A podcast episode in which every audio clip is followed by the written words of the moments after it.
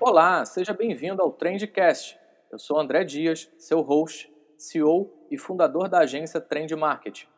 E eu sou Juliano Vieira, CCO e diretor criativo da Trend. Por aqui conversamos com profissionais das mais diferentes áreas de atuação, empresários e executivos de marcas, para trocar experiências e enaltecer sempre as tendências de marketing e de mercado, em busca de crescimento e resultados. Então, bora para cima, vamos a mais um episódio. Hoje vamos conversar com um advogado, mestre em Direito, com MBA em Direito Tributário, triplamente pós-graduado, Master Coach profissional, autor de diversas publicações jurídicas e fundador do portal F3, um dos maiores portais de cursos online do Brasil. Empreende há mais de 20 anos na área de educação, tendo sido sócio fundador de diversas instituições de ensino de sucesso em grandes capitais do país Destaca-se pela notável habilidade na condução de treinamentos e desenvolvimento de pessoas. Professor desde quando se formou em Direito em 2001, exerce o magistério com contagiante paixão e dedica grande parte do seu tempo treinando candidatos que almejam ser aprovados nas provas do exame da Ordem dos Advogados do Brasil, em concursos públicos também. Coleciona resultados extraordinários. Vamos conversar agora com Pedro Barreto. Tudo bem, Pedro? Tudo bem, meu amigo André, meu amigo Juliano equipe desse projeto abençoado, maravilhoso, Trendcast. É um prazer estar com vocês e com o público seguidor aqui de vocês. É uma honra participar desse bate-papo. Valeu, Pedro, por participar desse projeto com a gente. Você não faz ideia de como estamos felizes de você estar aqui com a gente. E por casar as agendas, principalmente. Verdade, verdade. Pois é, inclusive, é, amigos. Inclusive, Pedro, vale, vale até lembrar, a gente teve uma, uma. Nossa última encontro, né? Nossa última reunião foi antes de começar essa loucura toda, né, cara? Essa loucura toda de pandemia, e a gente estava falando desses pontos, desses pontos que poderiam acontecer. Meu Deus, o que, que vai acontecer? E se acontecer isso, o que, é, que rumo as coisas podem tomar? É, isso foi um último papo, não sei se você lembra, né? Como a gente falou da pandemia, né? Desse processo todo. Sim, recordo-me perfeitamente. Tomávamos um café em meio a uma reunião, projetando novas ideias, novas ações empreendedoras e conversávamos sobre o quão a pandemia que se anunciava e que se terminou confirmando ao longo desses últimos meses poderia impactar a vida de todos nós, da sociedade como um todo, cada um individualmente, o país, seja sob o prisma econômico, social, trabalhista, fiscal e a gente falava sobre isso alguns meses atrás, naquela última vez que estivemos juntos. E olha que bacana, passaram-se esses meses e hoje nós estamos aqui, não obstante não possamos estar tomando aquele cafezinho Verdade. habitual e tão prazeroso, mas estamos aqui através da tecnologia, casando as agendas, como o Juliano falou, tão difícil, mas enfim, conseguimos e vamos que vamos. Vamos fazer um bate-papo bacana, com certeza trazendo um valor aí colaborativo para cada seguidor aqui do projeto Trendcast. A gente tem muita coisa legal para conversar.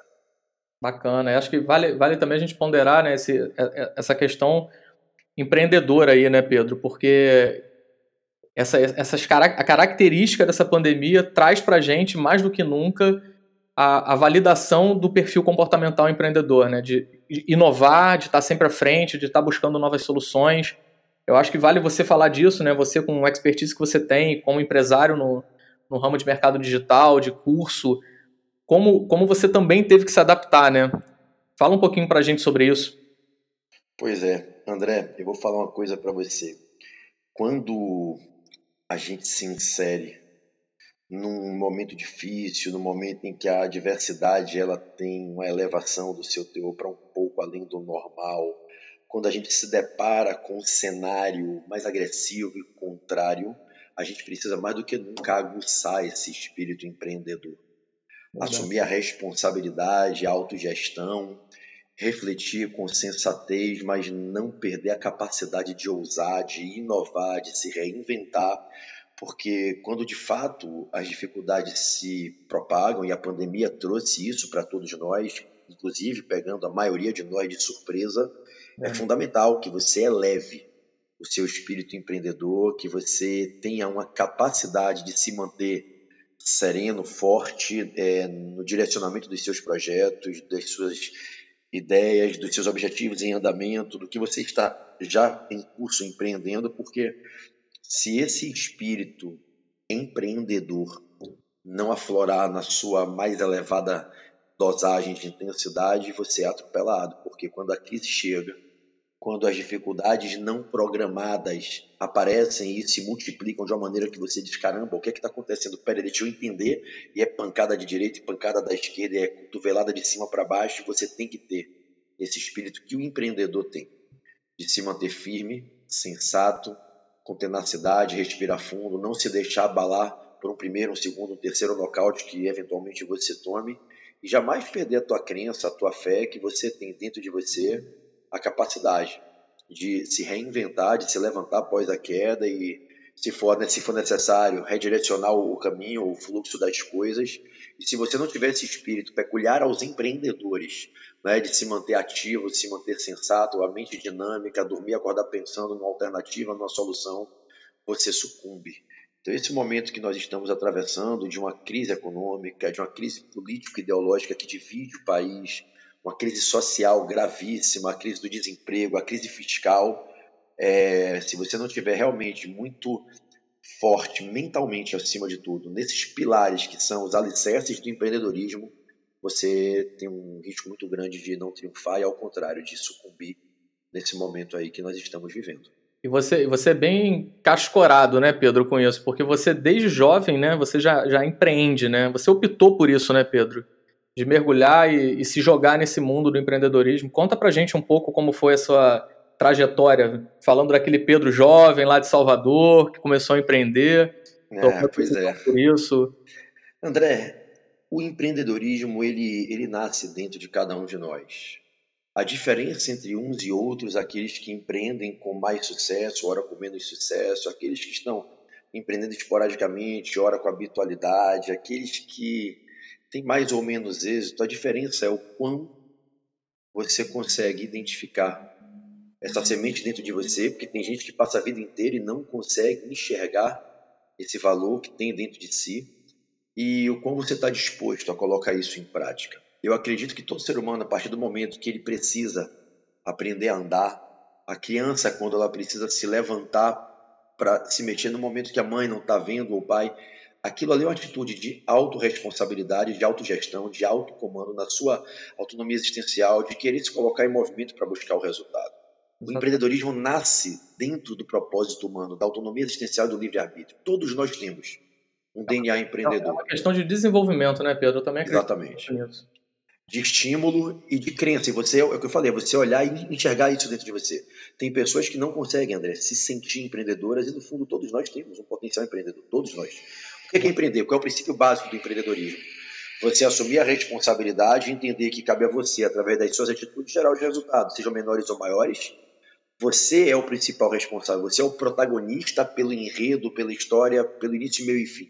O empreendedorismo ele está alicerçado nesse ideal cardeal, você é o responsável por aquilo que você vai gerar como resultado da tua história, positivo ou negativo, mais belo, mais singelo, é você quem vai gerar isso. E o empreendedorismo, o empreendedorismo ele está dentro de cada um de nós. Você perguntou sobre quando eu era mais novo, eu sempre gostei de, de me desafiar, de querer alcançar os meus resultados. Eu era um adolescente, é, um, um rebelde, né? então eu não queria depender do meu pai e da minha mãe. Então eu gostava de sentir essa gana, essa ambição, essa vontade de ganhar o meu próprio dinheiro, de me destacar, de realizar os meus feitos. Né? Então eu, desde muito novo, identifiquei, graças a Deus, esse potencial dentro de mim e a diferença que eu percebia entre a minha pessoa e de muitos amigos meus, ainda muito novos, é que a maioria optava por não acreditar. A maioria preferia ter medo do que era difícil. E eu sempre tive um fetiche por aquilo que era difícil, me seduzia a ideia de tentar fazer o que os outros temiam. Eu gostava de pirraçar lógica, de provocar o impossível, de desafiar o improvável. Então, eu muito novo ainda, eu com 15, 16 anos, já ganhava uma grana que, putz, se aquela época já fosse vigente o atual Código Civil, eu estaria emancipado com 16 anos. Né? Então, eu sempre gostei disso. Vim para o Rio de Janeiro com 18 anos, com a mochila nas costas, para morar numa república de estudantes, num bairro de subúrbio, com o dinheiro que eu tinha à época, era para ficar no máximo dois meses no Rio de Janeiro, com a certeza absoluta que eu não voltaria mais para casa, a não ser quando eu tivesse formado, é, financeiramente realizado é um ato de empreendedorismo, né? Você com 18 anos, já pro teu pai e pra tua mãe fala, ué, vocês não falaram que quando eu fosse maior de idade eu poderia sair de casa? Então, fiz 18 anos, amo vocês, amarei para sempre, mas eu quero seguir o meu caminho.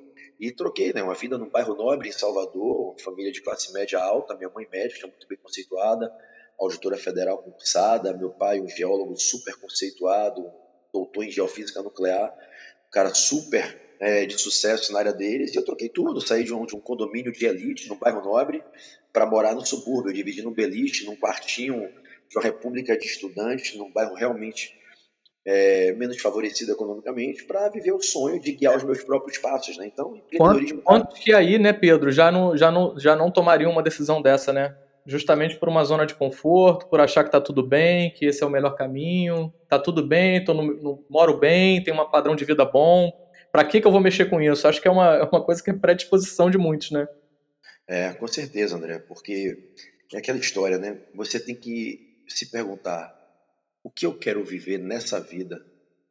O que eu quero realizar? Quais experiências afetivas eu quero desfrutar? O que eu quero conquistar? O que eu quero poder é, oferecer a mim, a mim, em primeiro lugar, a mim, você é a principal, é, você é o principal tesouro da tua vida, é você, você é o maior presente que Deus deu a você mesmo, a tua vida é única, não tem bis, não volta. Então você tem que se perguntar o que eu quero nessa jornada, nesse trânsito, nessa viagem. Né? A, vida é uma, a vida aqui no plano terreno não é uma passagem, é uma jornada. Então você tem que se perguntar o que eu quero ao longo dessa caminhada, durante ela e após ela, conquistar. Para mim, e o que eu quero me permitir fazer pelos que amo e até por aqueles que, não obstante eu não conheço, não tenha vínculo, eu posso querer ajudar no ato de caridade, de altruísmo, de beneficência. Então você tem que se perguntar o que eu quero viver. E aí é que entra, André, uma questão que diferencia muitas pessoas. A maioria das pessoas se contenta em apenas sobreviver, não Exatamente. tem sede de viver. A maioria das pessoas se satisfaz com o mínimo existencial. Poucas são aquelas para quem o olhar brilha dizendo: não, eu quero o máximo existencial. Eu quero conquistar o que há de melhor, eu quero viver o que tem de melhor, eu quero desfrutar nessa vida de todas as melhores experiências que são possíveis. E é aí que você vai medindo. E não se acha de... merecedoras, né, Pedro? Tem muito a ver também com, com, não se achar merecedora do que é melhor. Então, pois é, cara. condiz com aquela com a normalidade de falar, ah, venci mais um dia, tô com dinheiro aqui para pagar minhas contas, está tudo certo, vamos pro próximo mês. Onde na verdade está errado, tem que buscar, cara. Tem que buscar mais, cada vez mais. Não tem nada de errado em querer o melhor, né, Pedro? Isso, é, a verdade não é nem que está errado. Eu aprendi uma coisa, André. É você querer ser. Você me dá licença de um palavrão? Nosso público é de adulto. Fique à vontade, aqui é. Então, vamos lá, pedir ao público, não fique magoado. Vou falar uma palavra que é um pouco vulgar, mas é para dar, dar o tom. Tem até um livro com, com esse nome. Né? Então, acho que é, é, encaixa dentro do propósito aqui da conversa. Não é errado querer ser foda e também não é errado querer ser medíocre. É apenas uma questão de escolha. Não é crime, não é pecado e não é ilícito ser mais um, levar uma vida mais ou menos, tirar uma nota 6 de 0 a 10, se contentar em estar tá na linha média. Mas também não é ilícito, não é pecado você querer estar no topo da pirâmide, você, de forma honesta, sem violar parâmetros éticos, sem passar por cima de ninguém, você lutar é. para desfrutar do que há de melhor, cara. E isso é um recado que eu dou para as pessoas, e você que está me ouvindo agora, preste bem atenção, encoste esse fone no teu ouvido e conecte ele com o teu cérebro. Ativa o teu mindset e guarda o que eu vou te falar agora para você. A vida é muito curta para você abrir mão de ser feliz. Eu vou repetir para você guardar essas palavras. A vida é muito curta, é muito rápida para você se contentar com o que é pouco.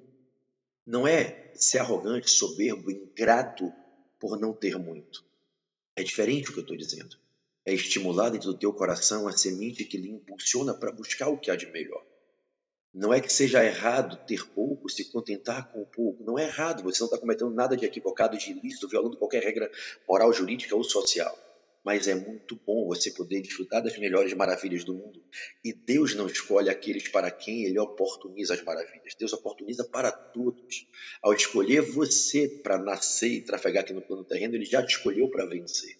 É você quem tem que fazer uma escolha de se dispor a suar, a se sacrificar, a renunciar, a pagar o preço, a dar o teu melhor, a andar fora da zona de conforto, fora da zona de segurança, a aprender a tomar porrada e continuar seguindo em frente para desfrutar do que há de melhor. Eu vou repetir para você.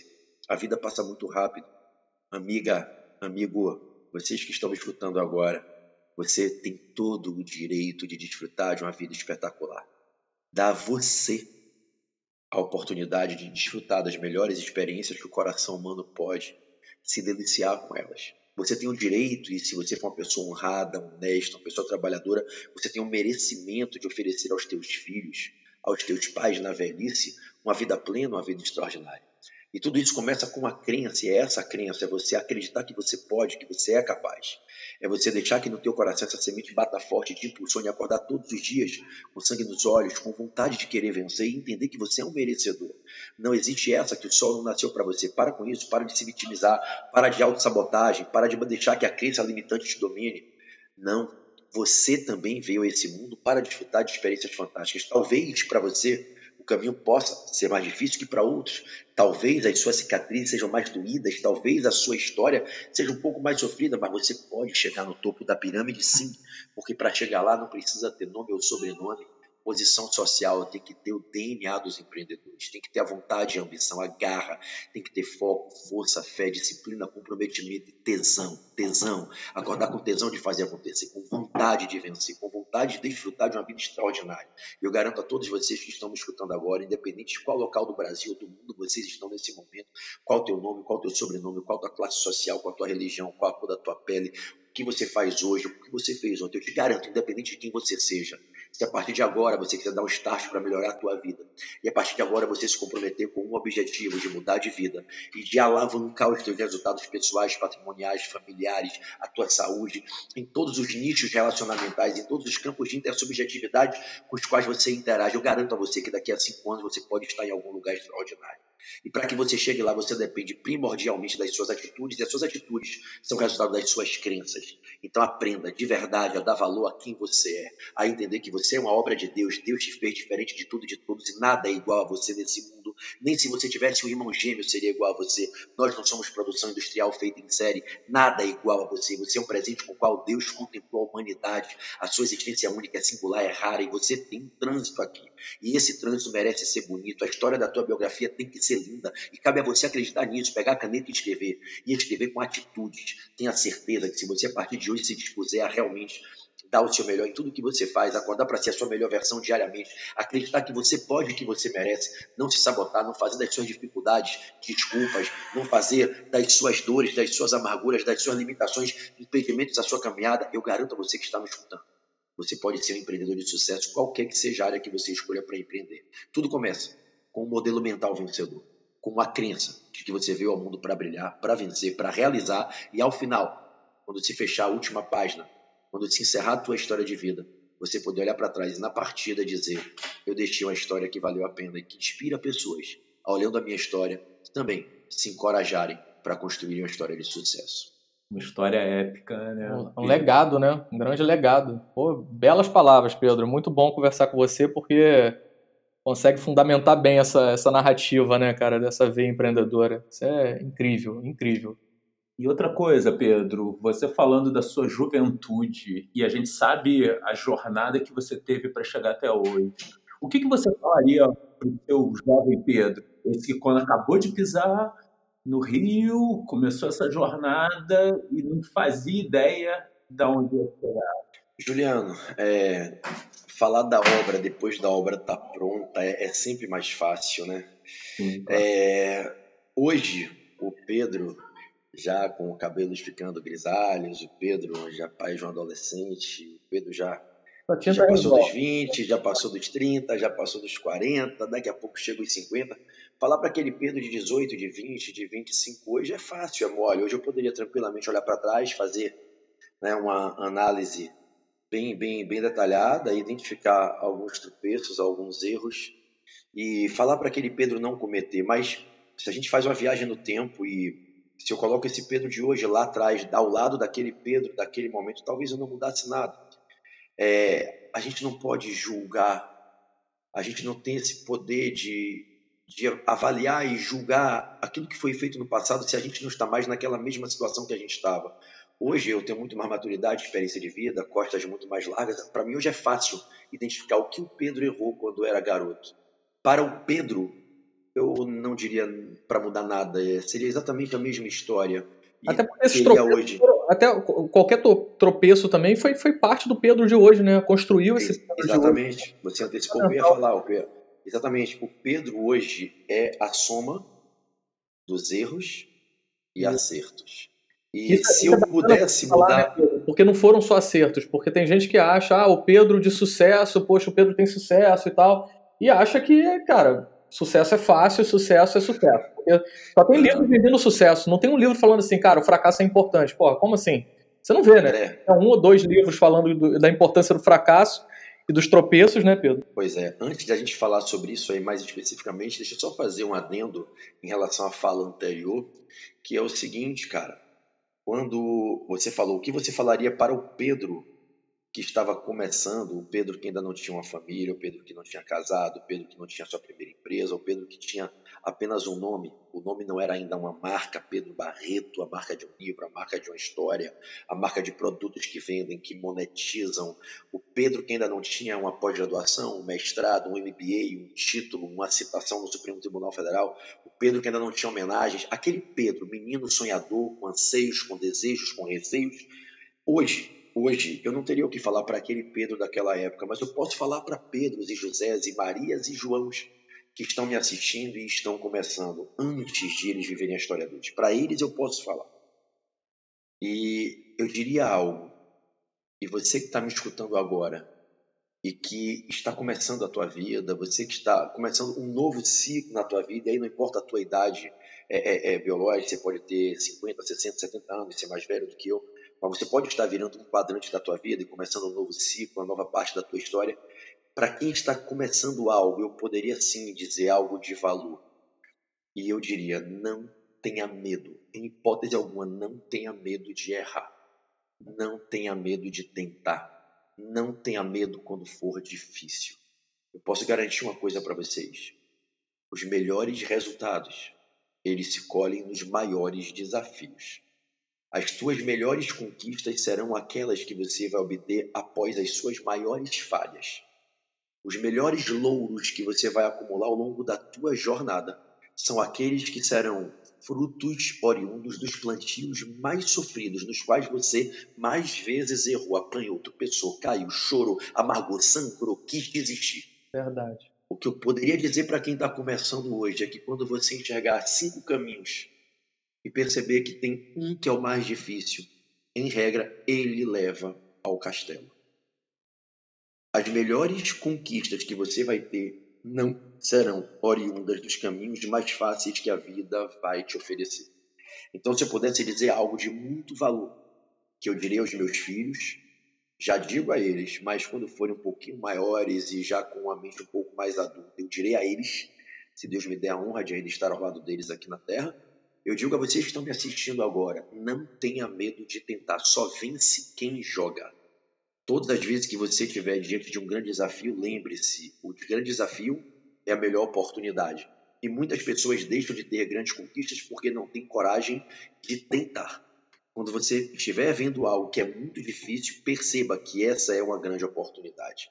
Essa talvez seja a grande oportunidade da tua vida e muitas pessoas perdem suas grandes oportunidades na vida porque ao enxergarem que é difícil, confundem o difícil com o impossível. Exatamente. Difícil não é algo que você não pode fazer, difícil é apenas algo que vai lhe dar muito trabalho, que vai lhe fazer sentir muita dor, que talvez vai lhe deixar com algumas cicatrizes irreversíveis, mas o que é difícil quando você supera, traz conquistas que justificam cada lágrima derramada, cada sangue escorrido ao longo da caminhada. Então, esse seria o conselho que eu daria para quem está começando. Exatamente. Pagar o preço, né? Pagar o preço, né, Pedro? É isso aí, cara. Pague o preço. No pain, no gain. Onde não há lágrima, não há melhores sorrisos. Não adianta, cara. Se você não tem coragem de sair da zona de tranquilidade para encarar a zona de sufoco, de aflição, de angústia, de dor, de calejamento, onde você vai se sentir, cara, muitas vezes desesperado, cara você não vai, não vai, acredite, conhecer o Jardim das Hespérides. Você não vai conhecer o pico e o topo das mais altas montanhas. Se você realmente tem vontade de viver o que há de mais belo nessa vida, entenda que o preço a pagar é passar pelos mais aflituosos caminhos, pelas estradas e curvas mais sinuosas cactos e espinhos, onde você vai sim ser espremido, você vai chorar, você vai arder, mas é no fogo que queima o diamante, que o cascalho cai e a pedra brilhosa eclode. Se você está disposto a viver algo foda, meu irmão, bota no teu coração. Isso é. vale para todos nós. Tem pra que pagar todo. um preço caro. Independe de área. Isso é, isso, é, isso é muito legal você falar isso, né, Pedro? E a gente Aí eu te falo com muita tranquilidade, né? Porque mais do que entrevistar uma, uma pessoa como você, a gente tem uma relação, teve uma, já uma relação profissional, tem uma relação de amizade. E é exatamente isso, né, cara? É aquela coisa que quando a gente sentava na mesa, cara, a gente colocava ali um plano, falava, cara, vamos seguir nisso aqui, vamos embora. E parecia uma loucura, né, Pedro? E a gente conseguiu reverter vários cenários assustadores no primeiro momento. E, e, a, e a, gente carrega isso com muito carinho, porque o, o resultado que isso traz e, e, o, o, retorno de poder falar assim, cara, olha o que a gente fez, cara, que coisa louca, incrível e deu certo. A gente errou ali, a gente ajustou e a gente conseguiu um resultado. Isso é, isso não tem preço, né, Pedro? Claro, André, essa capacidade de enxergar o extraordinário depois do que é o primeiro passo né, do sucesso, é a percepção, é você perceber algo extraordinário. Aí vem o segundo passo, que é a crença. Então você evolui, é uma marcha evolutiva da percepção à crença. Aí você acredita, fala, cara, eu, eu posso chegar lá. Aí você migra para um terceiro passo, da percepção à crença, você evolui para o planejamento. Aí você diz, ok, eu vou fazer um plano de ações, como chegar lá. Eu já vi que, é, que tem algo lá, eu já acreditei que eu posso chegar lá, pelo menos posso tentar Agora eu vou planejar e depois é o quarto passo, que é a execução.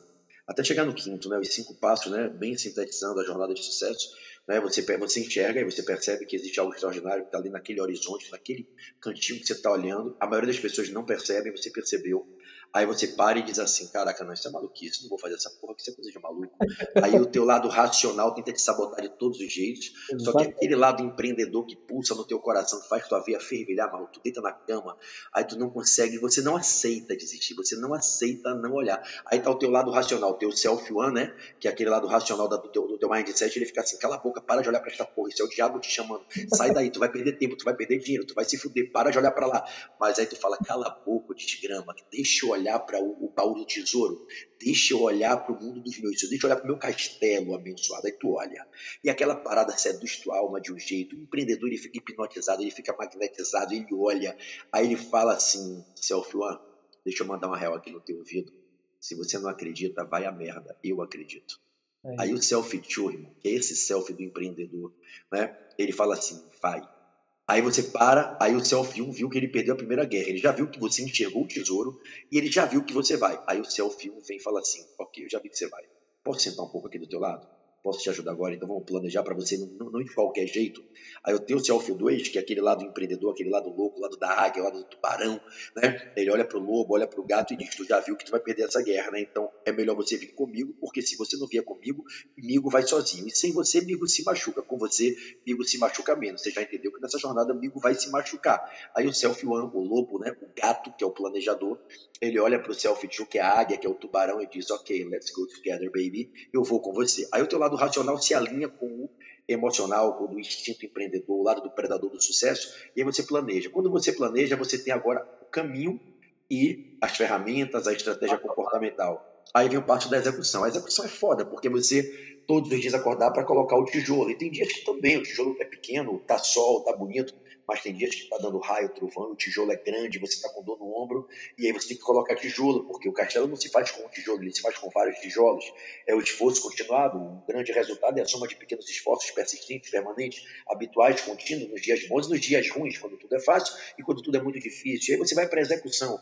E aí o quinto passo, cara, que é para muitos o passo que fica faltando para pessoas que poderiam ter sucesso e não têm sucesso, porque apesar de terem enxergado uma grande ideia, acreditado que era possível, planejado e iniciado a execução, elas param no último passo dessa linha né, quíntupla né, das cinco etapas de uma jornada de sucesso, que é o passo da persistência, que é o passo do recomeço, que é o passo da retomada, porque ao longo da trajetória, André e Juliano, raríssimas serão as vezes, talvez não exista, em que o caminho vai ser exatamente como você planejou.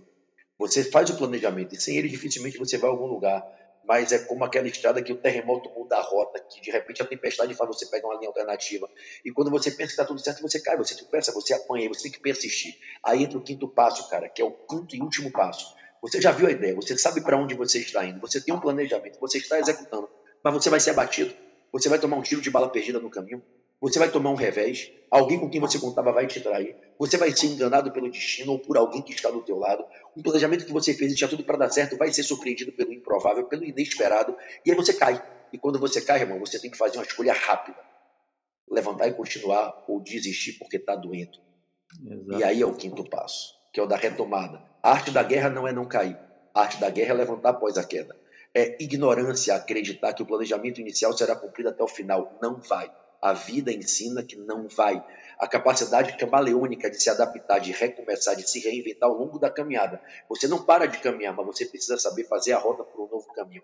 E é nesse momento do abatimento, da queda, do tropeço, da surpresa, como aconteceu com muitos agora na pandemia, que poucos conseguem enxergar o novo oceano azul, né, The New Blue Ocean, que poucos conseguem fazer a reinvenção e como a águia trocar de pelo, trocar, trocar de, de penugem, trocar de bico e recomeçar um novo voo para poder chegar no destino. Às vezes você está de frente para o destino, mas tem uma surpresa ali que te abate e você não consegue passar. Você tem que mudar a rota, você tem que fazer um voo três vezes mais longo, às vezes muito mais sofrido. E aí, nesse quinto passo da persistência, do recomeço, da retomada, que muitos caem. Então é aquilo que a gente sempre falava quando a gente se reunia. Ah, é difícil, é, mas o difícil é completamente diferente do impossível. Vamos nessa?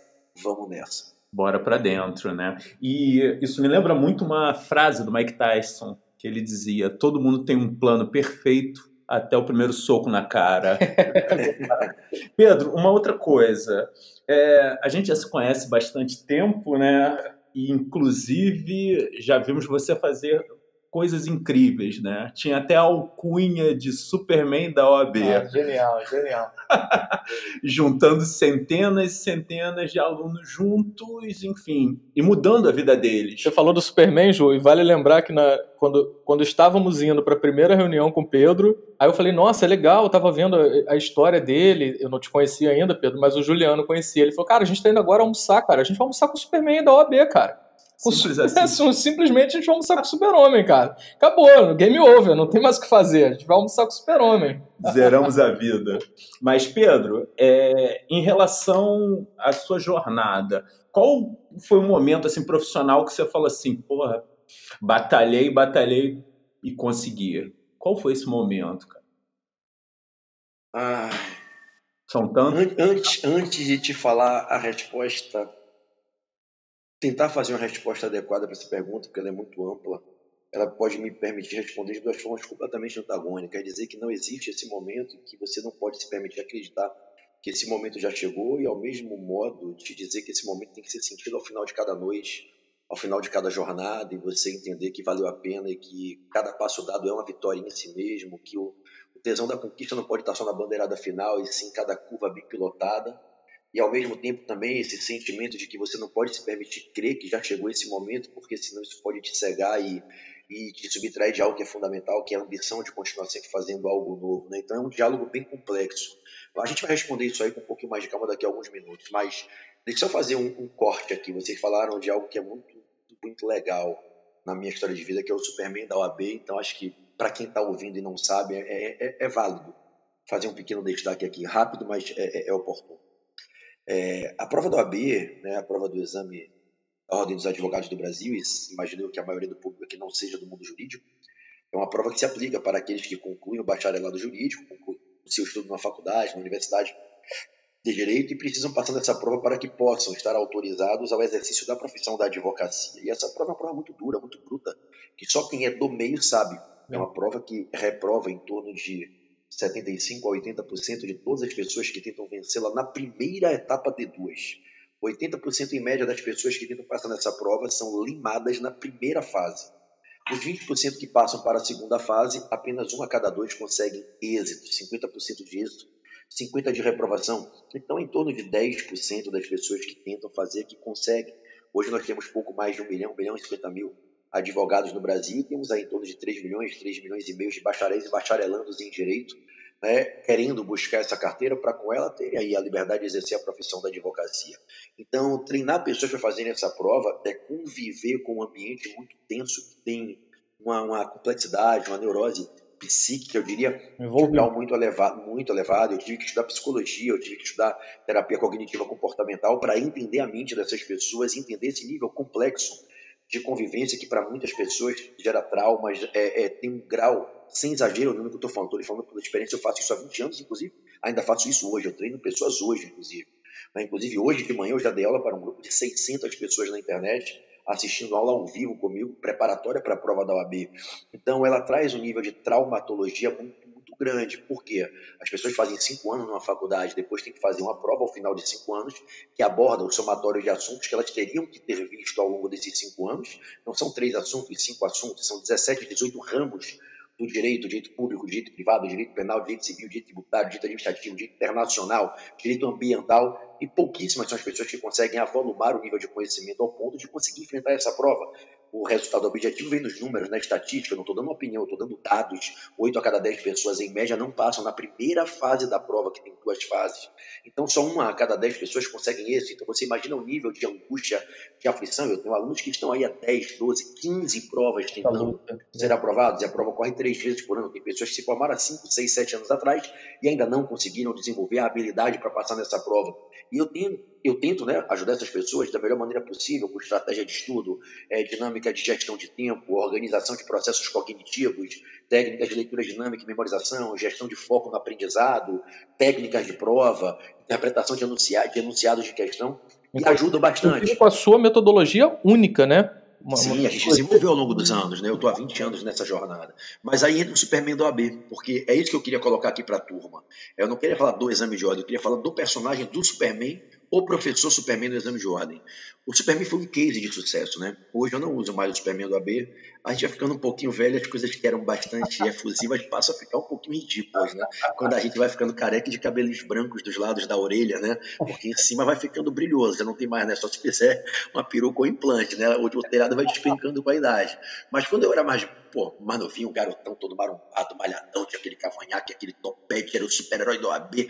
O case que foi o Superman do AB foi incrível, porque aqueles meninos e meninas que estudavam comigo, saindo de uma faculdade com medo da prova, tudo que aquelas pessoas queriam era alguém que acolhesse elas, que dissesse para elas o que muitas vezes a esposa, o marido, o pai, a mãe, o melhor amigo não diziam. Você pode, você é capaz, você consegue. E aí não se tratava apenas de ser um professor que ensinava a matéria, que dava o conteúdo específico. Deixa, deixa eu aproveitar, você falou isso, cara, só para não perder esse gancho. Olha o que você está falando, né? Muitos diriam assim: ah, o que, que o professor Pedro faz? Ele vende um curso com uma técnica exclusiva, uma metodologia única, para aprovar você para um exame. Não. O que você estava entregando é muito mais do que uma metodologia. Sim, um acolhimento. Isso sim. mudava todo o game, né? A gente trabalhou muito tempo com você, sabe, sabe, sabe bem disso, né? Como isso faz diferença, cara. Isso é o André, de águas. Era ensinar o direito Milhões de pessoas podem fazer isso, porque ninguém reinventa a roda, ninguém vai reinventar o conceito da imunidade tributária, ninguém vai mudar o prazo legal da prescrição, ninguém vai alterar a quantidade de anos da aplicação de uma pena num crime de homicídio, está na lei. Então não importa quem é o professor, a regra é a mesma. O que vai mudar de um para outro é a didática, é a forma de se comunicar, é ter mais ou menos carisma, empatia, organização vai ao melhor do raciocínio, mas são pequenos esses diferenciais. O grande diferencial está em você conseguir entrar na mente e no coração daquelas pessoas. E mais do que passar a matéria, além de passá-la e passá-la da melhor maneira possível dentro de um cronograma organizado, é entrar na mente e no coração delas, dizendo a elas que elas são capazes, que elas podem, que elas conseguem. E aí surgiu a figura do Superman. Imagine no mundo formal, como é o mundo jurídico, no universo altamente é, é pragmático, pomposo, formal, é, um, um mundo que é o mundo jurídico, né? muitas vezes até, eu diria, burocrático em excesso excesso, de excesso de formalidades, e chega um cara, meu amigo, um adulto, com a capa de super-herói, se chamando o Superman da OAB. Mas que porra é essa ridícula de, de Superman da OAB? E de repente os meninos, as meninas olhavam e vinha aquele cara, batia no peito e dizia: Vamos lá, galera, pega na minha mão, vamos junto, vamos conseguir. Você consegue? Não, mas não consegue sim. Não, não consegue, consegue sim. Quem disse que você não consegue? Eu tô aqui para dizer que você consegue. Por que, que você prefere acreditar em quem disse que você não consegue? E não é só eu dizer que você consegue, eu vou lhe mostrar por A mais B com argumentos concretos, científicos, que você consegue. É assim, assim, assim, assim, assim. Olha essa pessoa passou, olha o que ela fez, você pode fazer igual. Isso se chama modelagem, espelhamento, parâmetro referencial de sucesso. E essas pessoas me olhavam e diziam: Caraca, professor, você está me devolvendo a coragem, a motivação, você está me fazendo acreditar que eu posso. Então eu trabalhei uma figura de um super-herói, porque todos nós somos carentes desde que quando éramos crianças e deixamos de ser criança do colo do pai, do colo da mãe. E quando você é criança, você ainda é puro, inocente, você sabe que você tem o colo do teu pai, o colo da tua mãe. Quem de nós aqui ouvindo nesse momento não chegou em algum momento da tua infância e correu para debaixo do colo do pai ou da mãe? No momento de dor, de angústia, de aflição, você apertou a mão da tua mãe? No momento em que alguém estava ameaçando fazer algo, um cachorro correndo para cima de você, você correu para trás do teu pai, da tua mãe, porque você sabia que ali você tinha um colo. Mas quando você vira adulto, a vida te tira esse colo e às vezes você não está psicologicamente pronto, preparado para viver sem esse colo. E o super-herói da vida real, aquele que não voa, aquele que não tem superpoderes, aquele que está ali de carne e osso igual a você, mas que chama a responsabilidade, olha no teu olho e diz: a gente pode. A gente é capaz. Nós podemos chegar lá. Então, o Superman do AB foi um case de sucesso durante 15 anos da minha vida, né? em que eu consegui conquistar o carinho, o coração de milhares de pessoas que estudaram comigo e até hoje, quando me encontram, pô, tem gente que passou na prova do AB há 15 anos atrás comigo, em 2005, 2006, e hoje me encontra e fala: Caraca, aí é Superman até hoje, essas pessoas. Meus filhos falam, pai, por que até hoje essas pessoas chamam de Superman? Você não usa mais a capa do Superman há tantos anos. Eu falo, filho, porque no coração dela, deles, a imagem que ficou foi de um cara que fazia eles acreditarem que todo mundo tem um super-herói no coração. E quando você identifica o teu super-herói, que é o teu best self, né, a tua melhor versão, e você consegue botar esse super-herói para decolar do teu peito e voar para o teu mundo da vida real, você alavanca os teus resultados, você multiplica os teus ganhos e você faz coisas incríveis acontecerem, né? Aquele velho, aquela velha história que eu sempre dizia, vocês me viram dizer isso muitas vezes que estiveram do meu lado. Acorde o super-herói que está dentro de você. Vista a sua capa invisível e seja a sua melhor versão dia após dia, né? Para encerrar aqui essa fala, essa narrativa minha aqui agora, aquela frase que eu dizia para vocês, vocês me viam dizer para os alunos, na verdade, né? Quando a gente falava inglês, aquela chamada em inglês, I need your best self every day, all time, Monday to Monday. I need your best self every day, all time, Monday to Monday. I need your best self every day, all time, Monday to Monday. Your best self. Your best self every day, all time, Monday to Monday. É isso que um treinador, um motivador, um coach tem que fazer ele tem que extrair do pupilo, do coach, daquela pessoa que ele está ali ao lado para caminhar junto com ela, fazendo ela assumir a autogestão, a autorresponsabilidade, dar o melhor dela. É isso que ele tem que fazer. Extrair dela a melhor versão. É eu conseguir fazer com que cada aluno consiga colocar uma parte do dia dele dedicado aos estudos, ao processo de capacitação, mas não é só abrir um livro, que não adianta nada você sentar duas horas diante de um livro ou de uma videoaula se você não está motivado, o computador fala outro idioma com você, o livro parece que as letras saem do lugar, parece que você tomou uma droga que você não enxerga o que você está lendo. Você tem que estar tá focado, acreditando. Então não é apenas o ato físico de abrir um livro, não é apenas o ato de gestão de tempo de colocar duas horas para você estar ali. Não adianta estar fisicamente não estar mentalmente. Você tem que estar envolvido, engajado. E não é com qualquer espírito é, é, é mental, psíquico envolvido. É com o espírito de vencedor. Se você sobe num tatame para treinar com o espírito de derrotado, você não faz um golpe certo. Você não faz um movimento com tesão, mas quando você chega naquele tatame, ou naquela quadra, pula naquela piscina, dizendo todos os dias: Eu quero a medalha de ouro, eu quero a medalha de ouro, eu quero a medalha de ouro, eu quero ser campeão olímpico, eu quero ser campeão do mundo. Você vai dar abraçada como uma pessoa corre por um prato de comida. E é assim que um aluno que quer passar no concurso tem que fazer quando ele abre o livro. Ele tem que ler aquela porra com vontade de aprender, com tesão de entender. Se ele não entender, ele tem que ler de novo. E se ele não entendeu depois de ler três vezes naquele livro, ele muda de livro, mas ele não pode desistir. É esse que é o papel do Superman Dog fazer as pessoas darem o melhor de si. A representação disso, para mim, fica muito evidente, Pedro. No nosso primeiro evento, né, que a gente produziu juntos, eu lembro de uma cena, assim, ao final, né, que a gente fez um encerramento e tal, e aí a, a Luciene apareceu e falou assim, meu Deus, o que está acontecendo? Deu tudo certo? Porque eu estou vendo que tem as pessoas lá dentro, as pessoas estão chorando e tal. Eu falei, então, deu tudo certo. Tem gente chorando? Então deu tudo certo, porque elas não vieram estudar, receber uma matéria e, e fazer anotação no caderno. Tem muito mais coisa envolvida. E se elas estão chorando, aí é que está o negócio, sabe? Aí que está a química e a magia. E isso é que faz a diferença, né, Pedro? Isso, isso me marcou muito no nosso primeiro, nosso primeiro trabalho assim juntos, né? Nosso primeiro ano juntos. Porque eu vi o quanto as pessoas estavam ligadas, independente de você estar tá com a capa do super-homem ou não. Isso era mera é, mera ilustração, mas o quanto o seu papel como coach, né, como treinador dessa galera era determinante, cara, era determinante. Um puto orgulho, assim, de ter feito parte disso por algum tempo e, e o quanto a gente carrega o carinho, né, de, de fazer parte da vida dessas pessoas também, né, dessa transformação. Isso é muito incrível, cara.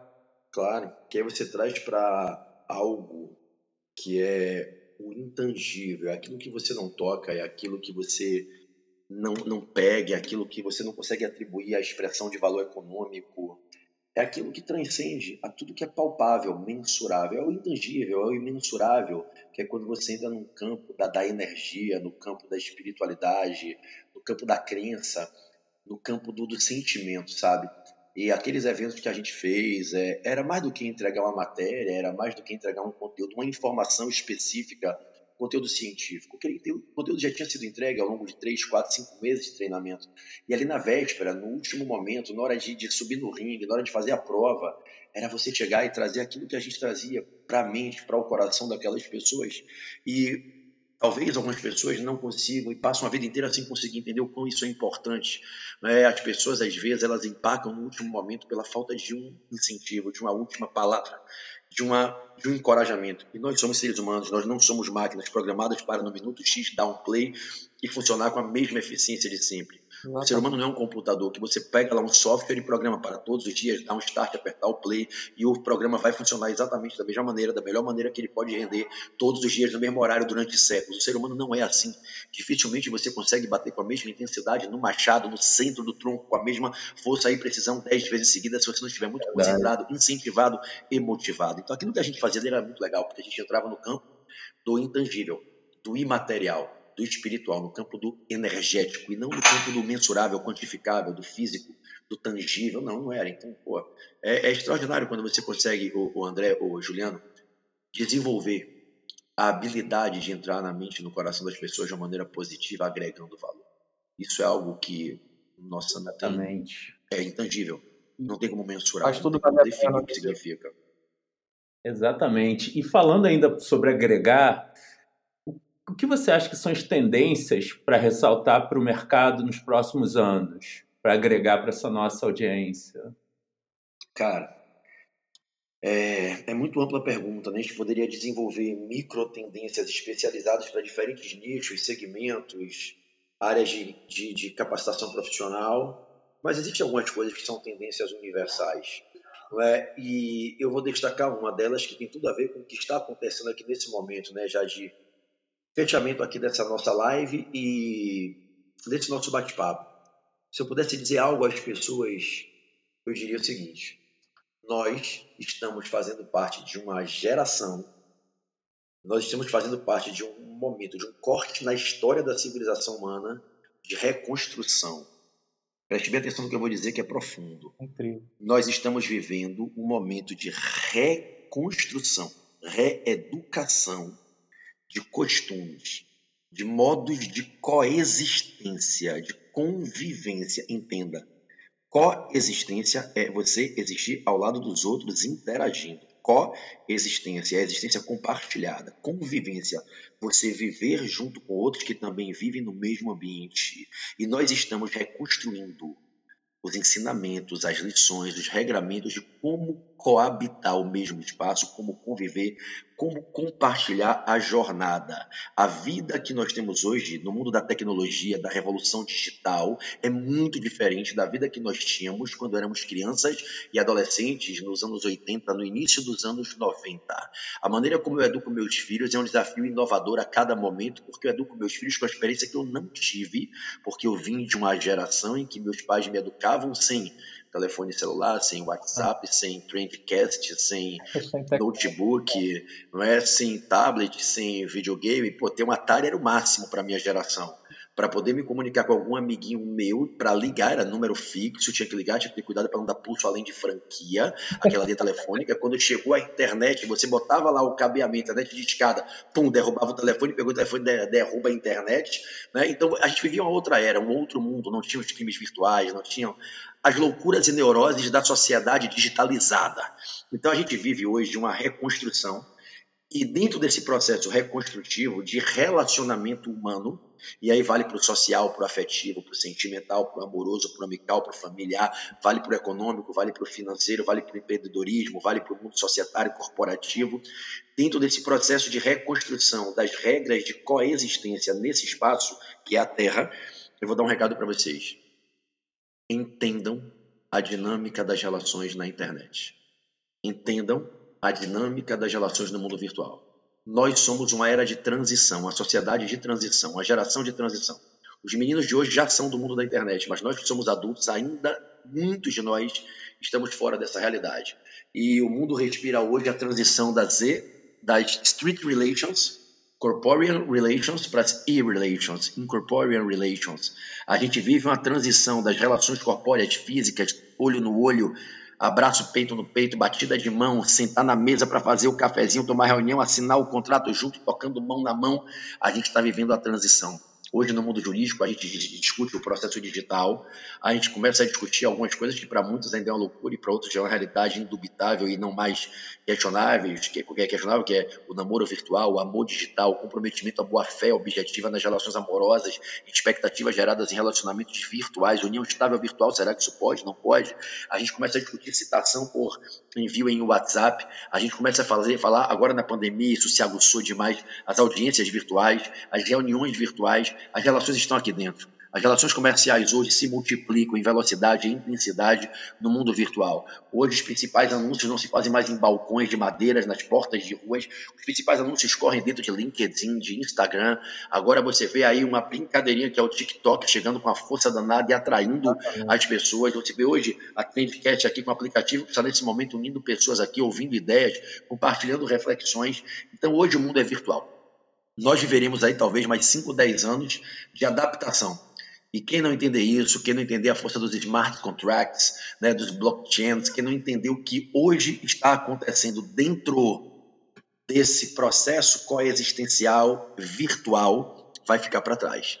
Então, eu digo hoje aos advogados, aos profissionais da área jurídica, tem que aprender a fazer o self-marketing, né, o virtual self-marketing, tem que aprender a se divulgar. É lógico, sem ferir normas do Código de Ética e Disciplina da Advocacia, mas você precisa aprender a divulgar o teu trabalho. Hoje as pessoas não querem mais receber o seu cartão. Imagina que coisa arcaica que é você entregar um cartão para a pessoa, botar na carteira. Que coisa chata uma pessoa te dar um cartão para você, botar um cartão na carteira você... Cara, é o mesmo que você falar que você vai no correio mandar uma cartinha, que você numa viagem vai botar um cartão postal. Isso não existe no mundo de hoje. Mas a galera que ainda está parada no tempo, que ainda não mudou de século. A galera que ainda não entendeu a revolução 5G, a revolução 5D, a quinta dimensão, a quinta gravidade, essa galera ainda ficou para trás, não vai, essa galera não vai prosperar, vai ficar excluída nos próximos 5, 10, 15 anos se não entender. Então a dica que eu dou é que as grandes tendências hoje são de negociações, são de contratos, são de interatividade no mundo virtual. Se você tem uma certa resistência, faça um esforço para superar a tua resistência, para se incluir. Acho que o grande desafio da geração como a minha, que é a geração de 40 anos para cima,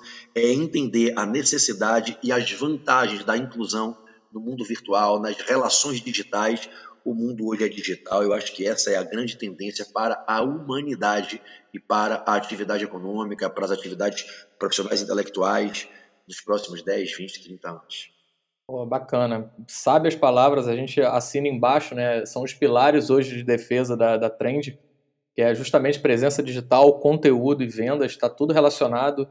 É, uma coisa não funciona sem a outra, você pode ter o melhor conteúdo do mundo, mas se você não tiver presença digital, isso não vai funcionar, ninguém vai saber que você tem o melhor conteúdo do mundo. Venda também está tudo relacionado, está diretamente ligado a isso. Então é muito bom ouvir as suas palavras, estão muito corretas, assim, estão muito congruentes com a, com a nossa opinião também. E a gente já caminhou para o final aqui, né, Pedro? A gente já está batendo esse papo há um tempo, sabe que a sua agenda é apertada, então, eu já queria te agradecer em primeira mão, é, te, te, poder te dar um abraço tão, tão logo seja possível, porque a gente tem uma amizade muito bacana.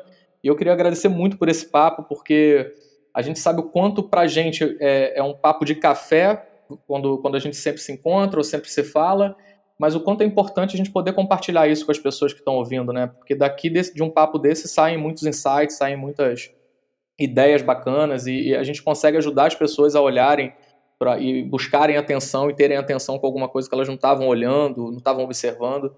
Então é, é, é muito é de muito valor esse papo, sabe? Eu queria te agradecer muito, muito por isso. E, e tão logo seja possível, a gente vai se falar de novo, vai trocar mais ideia, que sempre é muito bom. Eu te agradeço, André, agradeço ao Juliano e agradeço às pessoas que tiveram a paciência de chegar até aqui a esse final e dizer a cada uma delas, de dentro do meu coração, que, independente de quem sejam elas, que elas se empoderem no valor que cada um de nós possui, no caso delas, no seu próprio valor, que elas jamais deixem que as dificuldades da vida subtraiam a autoestima, amor próprio e a crença de que é possível sim. O merecimento, a base de trabalho, de estudo, de dedicação, de superação, construir o direito, legitimar o direito de viver uma vida plena, uma vida maravilhosa, e não importa se isso talvez chegue um pouco mais tarde para alguns do que para outros, não importa se o teu sucesso vai chegar no final da tua vida, é melhor desfrutar dele nos últimos anos de vida do que não sequer conhecê-lo. Então eu me despeço aqui de vocês dizendo que, além de ter sido uma honra poder estar com vocês aqui, compartilhar esse abraço virtual, porque o amor ele não depende do toque físico e carnal. O amor está na capacidade de sentir. A gente sente o carinho, a energia. Eu sei que vocês sentem aí a gente estar aqui interagindo e eu sinto também aqui no meu coração. Ele bate forte por estar com vocês. São meninos que eu amo, irmãos que eu ganhei ao longo dessa caminhada nos últimos anos. Mas mais do que poder ter esse prazer de estar com vocês aqui, passando uma parte, uma hora aqui do meu dia, um dia tão corrido, é, é, poder dizer a essas pessoas que estão nos ouvindo agora que acreditem que elas podem construir uma história bonita, podem sim, mediante os teus passos, as tuas escolhas, as tuas atitudes, que são resultados das tuas crenças, das tuas convicções, elas podem construir uma linda história e deixar na biografia da tua vida algo que faça sentido para inspirar outras pessoas, filhos, netos, amigos ou apenas curiosos que de repente ouçam falar do teu nome, tenham curiosidade de ler um pouco da tua história, para que elas também possam construir uma história bacana. A vida é rápida, eu falei isso aqui no início da nossa conversa, ela é uma jornada, a gente está em trânsito, daqui a pouco acaba, ninguém sabe exatamente que dia vai acabar, mas sabe que vai acabar. Então acorde todos os dias para fazer valer a pena. Acorde todos os dias para dar o teu melhor, para extrair de dentro de você a tua melhor versão, o teu super-herói da vida real e lute, lute, empreenda, lute, empreenda com as tuas atitudes, chamando a responsabilidade no peito, na rédea, sendo o protagonista da tua história, para que você possa cada dia botar um tijolo. E se eventualmente forem muitos tijolos e ainda assim estiver demorando para o castelo ficar pronto, continue não pare, porque uma hora o castelo fica pronto. Semente vira fruto. Se você plantar, se você regar, se você cultivar, a semente vai virar fruto. E é muito bom saborear o fruto, sabendo que ele foi gerado pelo suor e pelo sangue do teu plantio. É Exatamente. É que Deus abençoe a todos. Assino embaixo todos os agradecimentos e também não poderia deixar de falar do nosso agradecimento também para Luciene Barreto, a sua Boa. esposa, a sua sócia e, poxa, a chefe. A chefe, a, chefe, The Boss, é verdade. Né? Uma querida também, um grande beijo para ela.